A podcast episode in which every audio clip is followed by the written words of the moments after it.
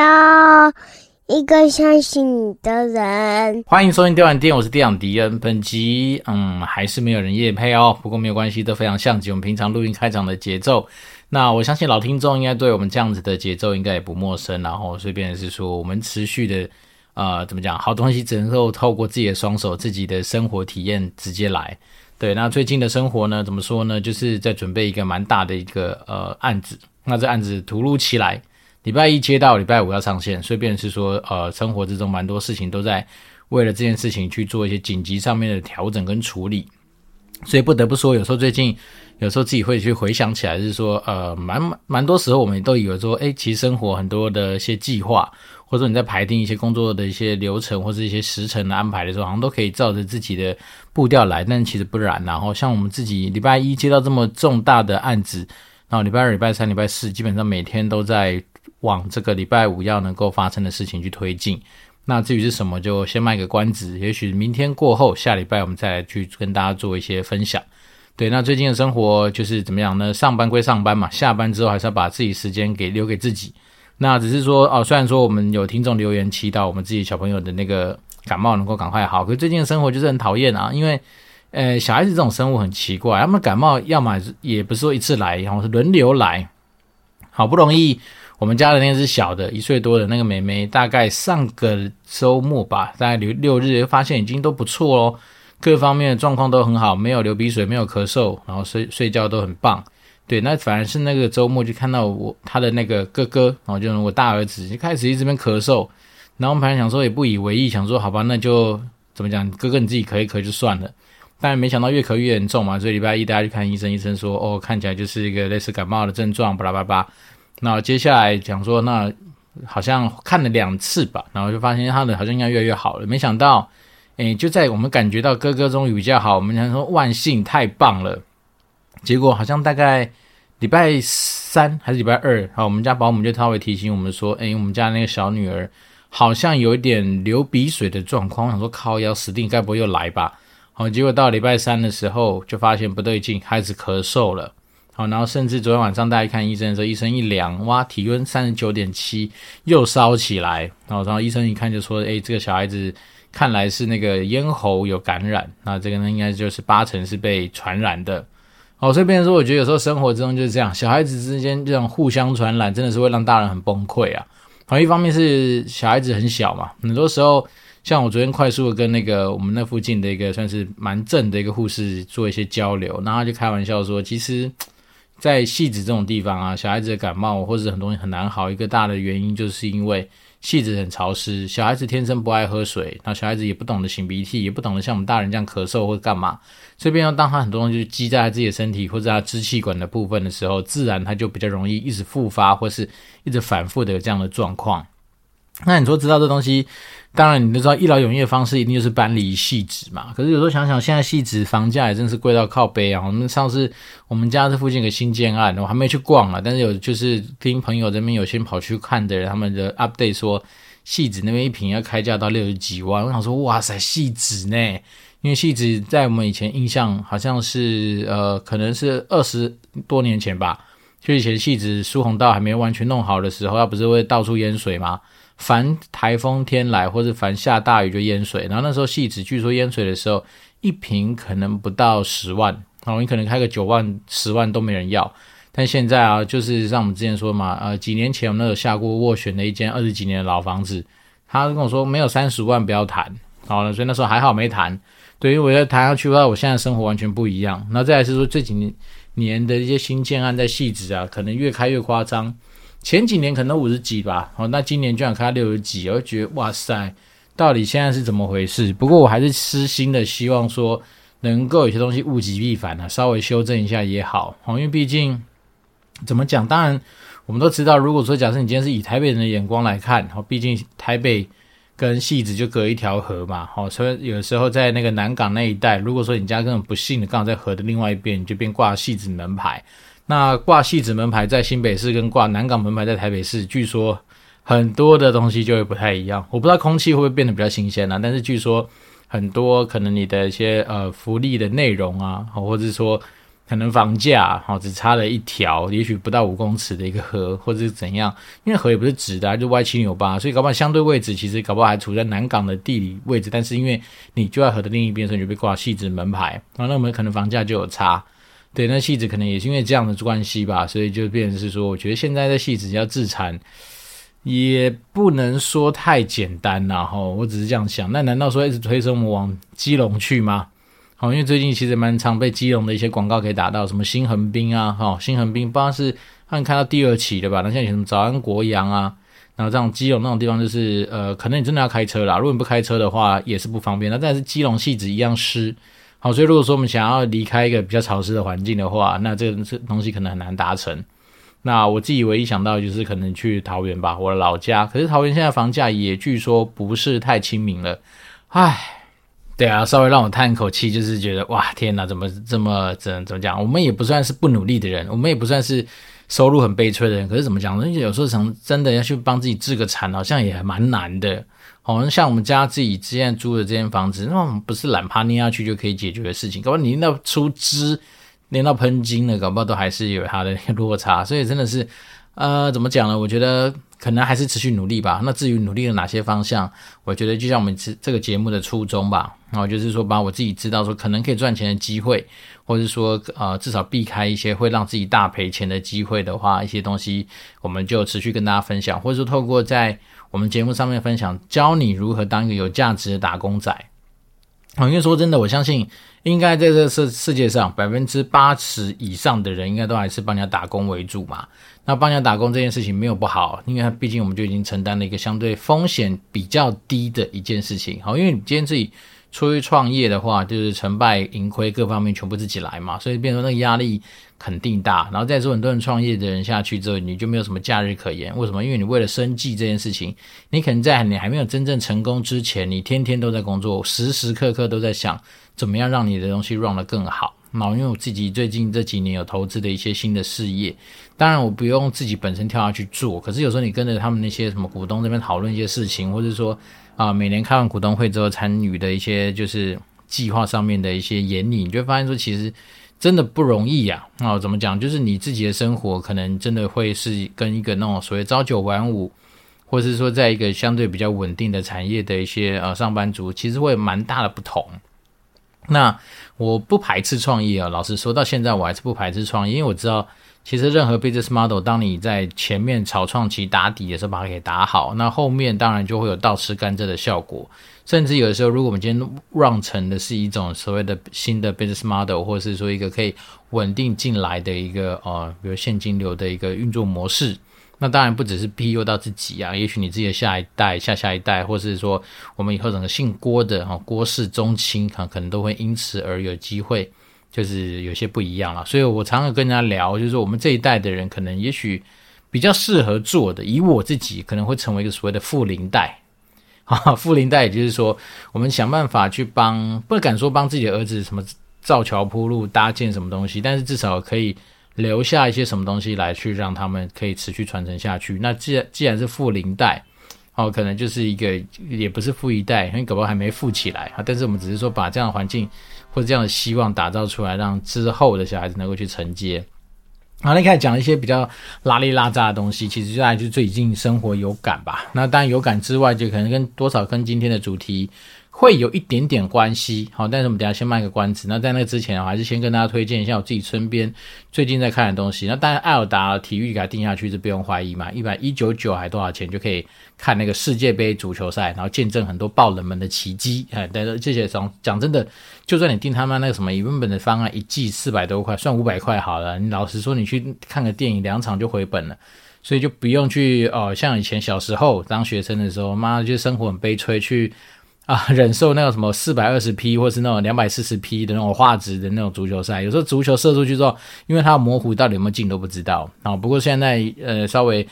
生活比较滋润、比较宽裕一点，所以给定下去嘛，一百多块、四五百块给它定下去，享受一零八零 P 的效果。像现在那个转播技术超强的，还可以什么多视角哈，比如说看客场呃球星的视角、主场客球星的视角，干嘛可以这样切换，然后都是一零八零 P，看起来很爽。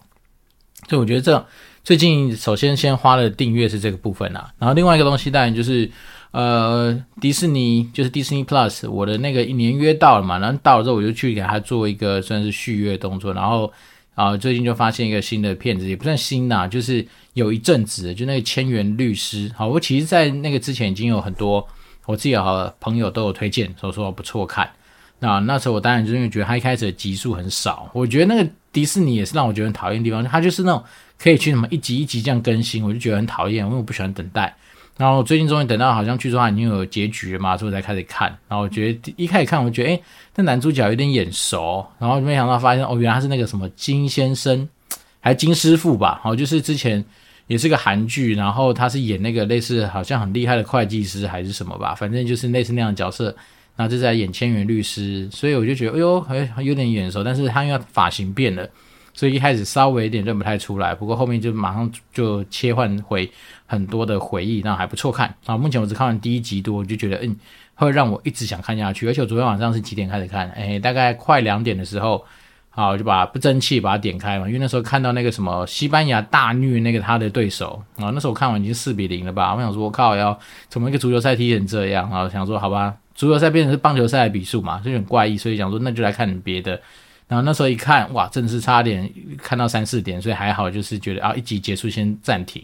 好，所以是跟大家推荐一下这个《千元律师》，我觉得光是前面的节奏安排还不错，然后女主角也算正啊，因为我觉得看韩剧最重要是女主角。好，那女主角算不错看，就是赏心悦目，应该看得下去。所以整体来说，先推荐这个生活之中好东西给大家。然后另外一个东西就是今天的主角，其实今天的主题就想跟大家聊一下，是说。如果说我们今天要去培养自己的商业直觉啊，或是说所谓的商业思维的这件事情，那其实不妨就利用自己生活之中遇到的很多人事物上面去做一些这样子的一些训练啊。那我自己最近一直有在算是在想的一件事情是说，假设我今天就被接到一个任务，是我需要去夜市里面摆摊，好，那我今天要去夜市里面算是创业啊。比方说，我今天就是真的人在夜市创业，那我究竟我要去？啊，假设主题不限哦，好，先不管你的技术或者是你的经验能不能支撑你这个事业体，但是在这边之前，我们可以先去思考说有哪些在里面的东西，可能我觉得对我来讲，也许是相对比较有赚头，相对来说它的 CP 值或者说它的那个商业模式，我觉得会相对比较漂亮的。好，因为那时候我这样我会这样的题目，是因为那时候呃，怎么讲，上礼拜天吧，又去逛了饶河街夜市。哎，所以里面饶河街夜市有些摊子的老板，我还算是买到别人的熟客嘛，然后有时候就跟他们瞎聊。对，那时候就有在这样的体会，是说，对啊，如果假设，因为那时候我好像呃，我对我那时候跟那个什么，呃，一个卖面粉煎的吧，就是我每次大推那家很好吃的面粉煎，好，它里面不只有什么 Oreo 口味，还有花生酱，然后花生酱超猛，就是那种完全不洗血本，你每次口咬下去，那个花生酱是喷出来的那种感觉的一个很好吃的面粉煎。然后那时候就跟那老板聊，然后老板说其实。他这个你要说他是副业也是有可能，因为他说他平常还是要上班，哦，他说毕竟如果不上班的话，可能活不下去，所以你就会发现说，哎，其实好像也不是说不能够利用说你今天下班的时间来去夜市摆个摊，哦，或者周末时候摆个摊，那其实增加一些额外收入好像也不错。然后那时候我就在想一件事情说，对，那如果假设我们今天要去夜市摆摊的话，那我们会选择怎么样子的一些形态的一些内容作为我们的主要的商业模式？那那时候我就在想这个问题，因为我觉得说。往往，其实你在摆摊的过程里面，我觉得，呃，人潮各方面的东西都是在假设，如果今天好，你都做的事业有成，这些东西成为一个基本条件的时候，那到底哪些东西会成为你今天能不能获利天花板的一个限制条件？那我发现时间其实一直来都会是在那个地方最重要的事情，因为假设你今天就从六点开始摆，摆到十二点，那就是六个小时嘛，所以你怎么样在这六个小时之内创造最多的翻桌率，或者说最多的。因为营收这件事情可能跟你的定价有关，哈，但是我觉得我自己的想法是单纯是说，那我们从翻桌率或者从你的销售的次数这件事情来去做一些思考的话，那可能会有得到一些不一样的答案。为什么会有这样的体会？是因为我觉得在夜市里面，我个人比较，首先我一定会用删除法嘛，有些我一定会先避开，好，因为我觉得那个要么就是在当场要烹饪的时间太长，好，然后导致说有可能会因为啊，比如说让很多客人等待。好，那你可能就流失之外，你光是在我们刚刚讲的六个小时限制条件里面，你能够创造出来的那些就是呃，你商品贩售的次数一定就不会那么多。所以我，我那时候就有先删掉几个，例如说什么嗯，什么有的那种什么烤猪脚，然后光那边切切半天就要切好久，然后再是什么嗯骰子牛哦，他们看起来很炫炮，在那喷火喷喷喷，那你就发现他其实每一个人来就喷好久，所以变说我觉得只要是那种在当下处理的时候的时间点比较长的，我觉得对我来讲可能都不会是一个我觉得非常可行的一个算是好生意，好，包括说像是。我知道烤玉米哦，从小到大就一直有一个疑问，是说为什么烤玉米那么贵？哦，因为玉米这种东西明明它平常的那个你自己去买嘛，你也知道那玉米的大概入手价格大概就那边，那为什么每一只大概就乘以三倍或五倍？所以，但是你真的去这边旁边计算之后，你发现说，除了它的烤法可能是他家独门技术，加上它的烤酱，然后可能有它的一些 know-how 在里面，但是我觉得主要是时间呐、啊，因为平均烤一只玉米的时间。可能你在烤玉米的过程里面，如果假设我今天卖的是水煎包，或是卖的是那种相对来说已经做好半成品，只要后面做一个小加热的东西的话，那个玉米它每一支的时间可能就要抵掉你很多其他东西的时间。好，然后再来是说有一些就是你在那边看起来就是你不得不一定要做很多的一些额外加工导致的时间花费的事情的话，也会是我觉得当时候如果假设未来有机会要自要在夜市里面创业的话，这些东西是稍微要避免的。我为什么这样说呢？是因为真的是在我们刚刚讲的六个小时的有限时间里面，好，那你当然就是要适度的去把你在那边的时间发挥到最大的效益。所以你有可能是说啊，我可能会在别的地方做别的事情，然后争取时间的同步。那我只要到了之后来，就是把半成品再做最后的加工。那加工的时间可能就抓在一分钟到两分钟之内。所以代表说我每一个小时，如果假设我今天满单的情况之下，我可以转出来的次数就是比别人多。那这东西当然就是因为有一些他们就是呃，我讲，我觉得逛夜市的人有时候某种心态也蛮有趣的，就是想看老板表演一下，感觉这东西好像我直接拿出来，然后抓一抓卖给你，好像你又不是那么喜欢，对不对？然后比如说像你看那种卖蜜饯的、啊、卖那种干货的、他也要给你表演个两手，说哎，欢迎来试吃，试试看不用钱，然后买，然后他可能在你面前开始切八仙果，哦，就是那种所谓的罗汉果还是什么仙楂果，在面前要切两下。那明明其实在家里都可以做好，对不对？他你可以先切好，分成好小包这样子的一个贩售方式。他不要，他就一定要在你面前切两下。但是其实说真的，对他来讲，切那件事情跟他实际上你最后买到的东西，其实不见得完完全全是画上等号嘛。所以你会发现，有时候他们那些东西单纯都只是表演。你以为说他切完之后马上装袋会给你，好像不是。通常来说，你就是哎，你要买八仙果，好，他旁边捞一捞给你。对，所以我才说，我觉得在夜市里面，首重你就是你的摊子一定要有点表演的效果。可是你表演中不要表演过度啊。像我们刚刚讲，比如说，假如你更极端来说，你今天就是在卖龙须糖，每个人来你就重新拉，拉个龙须糖至少少说也要五分钟、十分钟吧。所以你变成说，假设一个同样的是一个小时里面的时间，你龙须糖可能能够卖几 round 而已，对不对？所以当然说，你会发现，越是表演项目或者越是表演成分越重、占用时间越多的东西，他们通常来说，它的客单价应该会比较高一点点。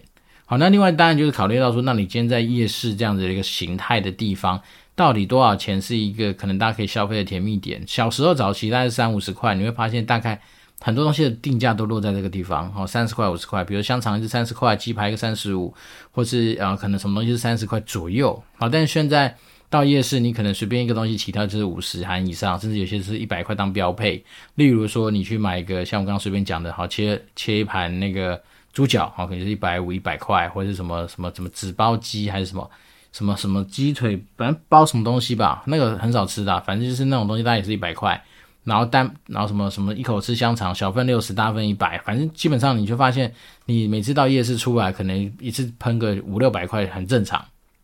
好，那有这样的思维之后，你就会发现，所以像我自己就会发现，有些摊子你去旁边观察，诶，他们那种。在那边做加工的感觉，有时候对，确实人排很多，但是排很多的东西，不见得你能够赚得到钱。为什么？因为很多时候你都是花在制作，然后真正真正实际上在 run 在卖这件事情的那个过程，其实是没有到赚赚到非常非常多的一个，算是怎么讲，翻桌率好也好，对，所以变说这些东西我都会觉得是说，如果我今天在做夜市创业的时候。有一些题目可能会直接就是闪掉，那例如说像我刚说烤玉米啦，很多做很多功夫动作的东西，我可能就会稍微闪掉。所以你会发现，说有时候说真的，在夜市里面卖饮料不见得不赚钱哦。虽然它一杯可能是二三十块、三四十块，可是因为它速度快嘛，摇一摇，然后摇摇摇出来，拉一拉，然后摇一摇，一杯大概两至两三分钟就可以做完的话，那代表说它可以进行的呃趟数就变比较多。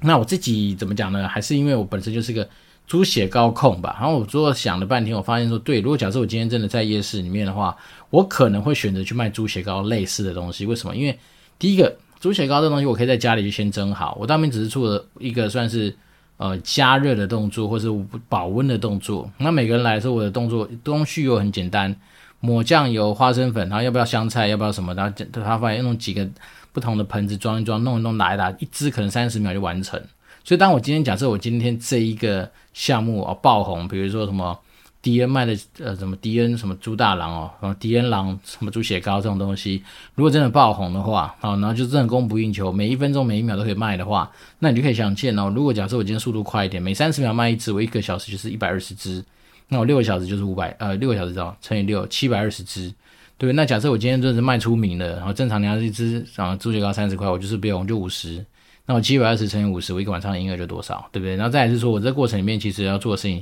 相对比较单纯，所以这边说我自己就去思考说，哎，猪血糕其实不错。那一方面是猪血糕，它这东西它其实别人说在现场你还是有表演的效果嘛，因为你要撒粉啊，你要去沾粉啊，你要去做一些那种比如说什么刷什么酱油或刷。那个辣椒的动作，所以这东西某方来说已经满足了我们刚刚说的逛夜市人有时候喜欢看表演这样子一个心情，对，但是时间又速度又比较快。好，那除此之外，我那时候想的是，要不然就是去摆一些那种就是游戏机吧，哈，像那个游戏机台，可能也还是可以再增加那个同样时间点里面，就是很多东西帮你赚钱的这样的一个可能性。对，因为我觉得在夜市里面真的就是跟时间在赛跑，那所以你会发现有些摊子真的是因为呃他们那种做就是这样，我喜欢看那种。生意非常好的那种名店，好，那你就知道说他们其实，因为他们就是开的算是呃稼动率蛮窄的一个状况给你看嘛，那你就会知道说他们其实在很多的流程或者很多的一些小动作上面，都是要去增加他们时间上面最有效率的一些运用。好，举例人，比如说你今天展示到了基隆庙口夜市，哦，你就会发现其实很多时候他的那些什么营养三明治啊，哦，那个速度之快哦，从他们整个什么炸完。然后剪开面包，然后涂沙拉酱，然后放那什么番茄啊、小黄瓜、鸡蛋，然后火腿这样弄一弄，它一个都速度是比比快的。甚至他们有些时候，如果客人没那么多的话，搞不好我们有时候先偷偷做一两个起来，所以来的速度就更快，直接就给你。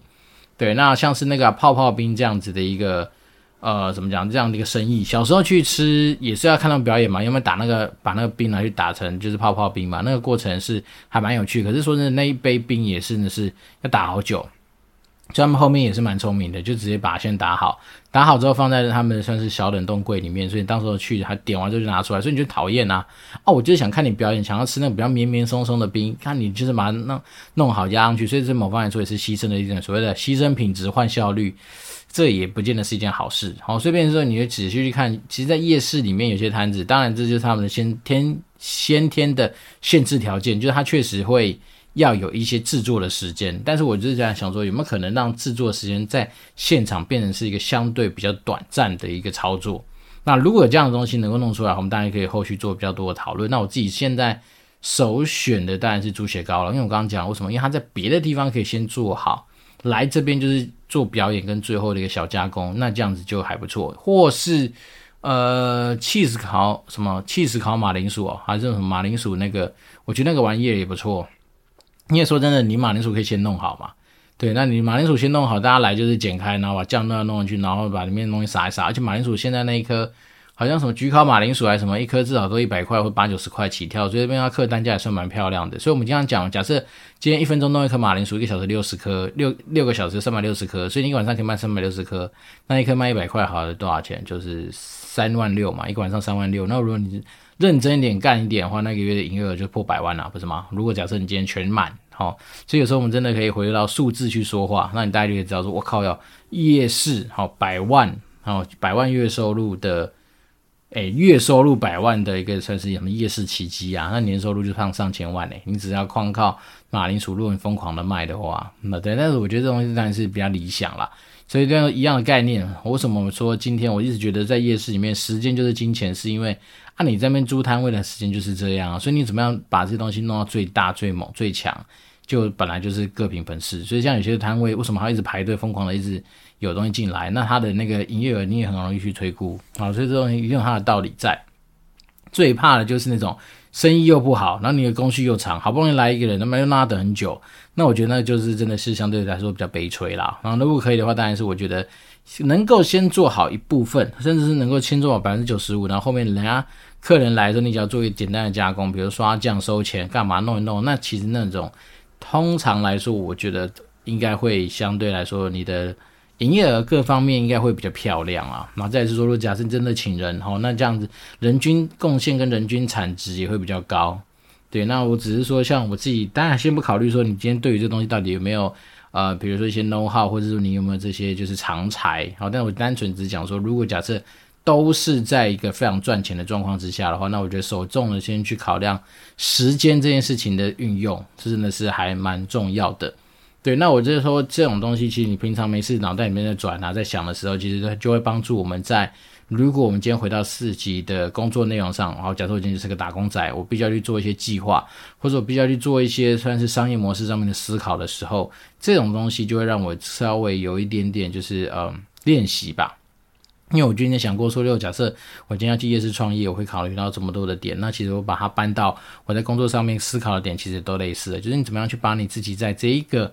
呃，事业体上面，它能够发挥到的一些所谓的资产翻桌率啊，或者是说什么资产周转率，或者等等等的东西，去做一些比较有效的思考。其实很多东西，它万事万物的道理是还蛮类似的啦。好，所以不妨问问自己，好，假设我今天真的被迫离开职场，我必须要去夜市创业的时候，有哪些题目是我可以去做的，对不对？那我自己觉得一些饮料也不错，好，因为饮料说真的，那种什么决胜的那种啊杀手级的茶叶或什么，也许。可能在夜市那个环境里面落差不会到非常大，那就是有些饮料，比如在夜市里面，像那个什么，总是有那个什么大桶大桶金桔柠檬嘛，就以前找那种正妹大奶的那边卖金桔柠檬，那个其实我个人觉得是蛮赚钱的。为什么？啊，来就是用咬的啊，它的那个金桔柠檬都配好啦。它不是说你来之后才把什么荆棘放到那个什么榨汁机里面去榨出荆棘汁，然后再加上柠檬汁在那边榨半天，不是诶、欸，它那一大桶早就都调好，所以你来的话就咬给你而已。所以是不是符合我刚刚说的，已经完成百分之九十五的一些成品，然后在你那边只是做最后的加工跟表演，对不对？那刚好有请了什么大桶荆棘柠檬妹来那边帮你摇一摇，哇靠，那整个画面就是漂亮，就是香。可是类似这样东西还有什么？还有什么什么红宝石蔓越莓汁哦。对，所以我才说有些饮料其实真不错啊，什么爱玉，好说什么青蛙下蛋，好，或者有些那种就是它基本上你看到它那个东西哦，这个东西就不得不说，像那个、在台大公馆那边以前有那个陈山顶，好黑糖端端奶，然后在它旁边有什么垦丁断断淡淡端奶，反正就是它就是用黑糖珍珠，它来只做几个工序嘛，黑糖珍珠舀到杯子里面，牛奶把它倒满满，封口封膜弄出来，一杯大概也就是几秒钟的时间就完成。所以你就是说，像这种东西，我觉得啦，啊，因为我们今天都在想说，你今天在创业的过程，你都会觉得说，我一定要高朋满座，我一定要价动力开百分之一百，对不对？所以你一定要是把这种就是天花板先把它给想出来。那有些有些东西并不是说它不适合，而是说我觉得它的第一个，因为时间这件事情，你的翻桌率就比较少嘛，你的翻桌次数就是比别人少。那翻桌次数比别人少的情况之下，你的天花板，你的营收天花板自然就会比较矮一点啊啊！一样的时间，一样的投入的资金成本，为什么不去追求一个算是怎么样天花板比较高的东西，对不对？所以我自己在想说，嗯，对，而且我自己爱吃猪血糕，好，毕竟我们怎么讲，哎，也吃遍大江南北猪血糕了嘛，所以多少我们如果导师真的今天哪天要自己出来搞一个什么猪血糕摊的话，应该在自自己的猪血糕的内容物上面，应该会至少有一定的水准啊。不敢说能不能创出什么名堂来，但是搞不到时候我真的在卖猪血糕的时候，就搞出一些不同形状猪血糕啦，啊，不同口味的猪血糕啦。谁说一定是花生粉香菜，对不对？搞不好还有别的东西可以加，我也不知道，没去研究啦。反正就是现在就是觉得说，诶，怎么讲，缺钱呐、啊？或者说有时候看完那些什么预售屋啊，看那些什么就是一些呃高消费品的一些啊。单价之后，你就会觉得说：“妈的，我们自己又不是不努力，可是我们生活那么悲催，那就怎么样？好，赚不够多嘛？那我们持续想赚钱，持续想赚钱的时候，不是只有从市啊刺激市场去捞嘛？你可能会有投资一些主呃什么天使投资的项目啊，你有可能是投资自己在什么工作职场上面主动收入的一些部分啊，或者说真的就像这样啊，如果假设真的有机会去兼差去夜市摆个摊的话，那确实好像也不是说不行。”哦，我自己就在想这件事情啊，但是当然不管怎么样，其实在哪里工作或者在夜市工作，其实都真的是蛮辛苦的哦，因为毕竟那边的环境一定不会像是你在家里那么舒服嘛。然后再是那边又是比较小、比较挤，或者是说人有时候比较比较多，所以当然我觉得东西都是想象啦，有些东西都在脑袋里面想而已啊。但是我觉得至少想的时候，你要让自己的一些东西符合逻辑。你在想的过程，你要让自己的这些东西是觉得诶可行之余，也要是。能够想象知道他的目标跟他的天花板在哪边，那这样子的话，你至少你在选题目上面就可以稍微至少比较利于一个比较不会去呃怎么样吃亏或是失败的田地。那就算你要要做，就是要把它做起来嘛，对啊。所以我就说呃，对啦，就是趁着最近这几天。哦，每次去逛完夜市之后，这个题目我就想了半天，我觉得对，蛮值得拿出来跟大家做一些分享。就是并不是鼓励大家一定要去卖猪血糕啦，而是说，如果假设今天你就是要在夜市那样的环境下面摆一个摊子，那力求这摊子在就是呃怎么讲高朋满座、客源满满，然后稼动率百分百的一个情况之下，那你要选择哪样子的一个事业？那我至少我自己会尽量但求时间效益的最大化。好，所以就是说，嘿，后续加工的一个工序比较少，时间比较短，那我可能让我自己在整个哦翻桌的次数上面能够开到最大，所以这是我自己的一些想法跟浅见。好，那如果说大家对于这种东西想要闲聊、想要交流，或者说，哎，你本身就是夜市的从业人员，或是你就是那个面粉店老板。好，大家想要做一些交流的话，那当然都欢迎透过 Apple Podcast 五星留言给我，那我们当然就可以做一些更深度的一些讨论跟交流。因为毕竟我本身也不是夜市人生的主角，也不是夜市人生里面的一些参与的人嘛，我们只是一个过客，只是一个消费者，所以也许有些观点跟自己这边从业的人会不太一样。好，但是我觉得其实都可以拿出来讨论啊，因为毕竟我们就在商场上打转，有觉得商场上有些东西的。基础逻辑或者像基础思维是蛮类似的。好，那我这次电完电，我是电长迪，我们就持续保持联络喽，拜拜。